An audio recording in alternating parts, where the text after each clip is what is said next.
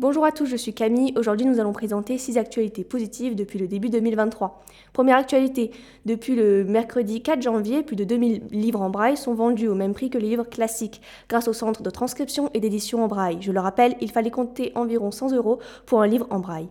Deuxième actualité, récemment, lors du salon de l'électronique CES, Sony a présenté une manette de PS5 adaptée aux personnes handicapées. Le but de cette démarche est de rendre l'univers du jeu vidéo plus inclusif et accessible.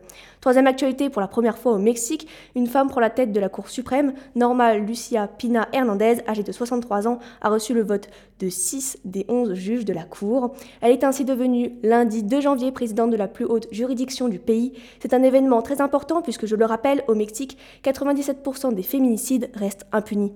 À présent, je vais vous laisser avec ma collègue Natacha.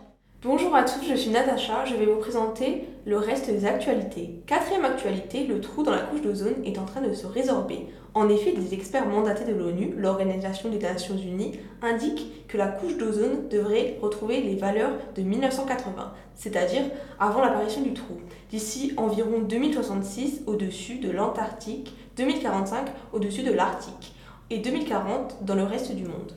Cinquième actualité, les pandas ne sont désormais plus une espèce menacée d'extinction. En effet, la Chine a annoncé récemment retirer le panda de la catégorie en voie de disparition. L'animal a désormais rejoint la catégorie des espèces vulnérables. Sixième actualité, l'Organisation mondiale de la santé et l'Ouganda ont annoncé la fin de l'épidémie d'Ebola dans ce pays d'Afrique de l'Est. Cette maladie qui provoque de fortes fièvres sévissait en Ouganda depuis septembre et l'OMS craignait qu'elle ne se propage aux pays voisins. Finalement, grâce aux mesures sanitaires, il n'y a plus de décès liés à l'Ebola depuis plus d'un mois.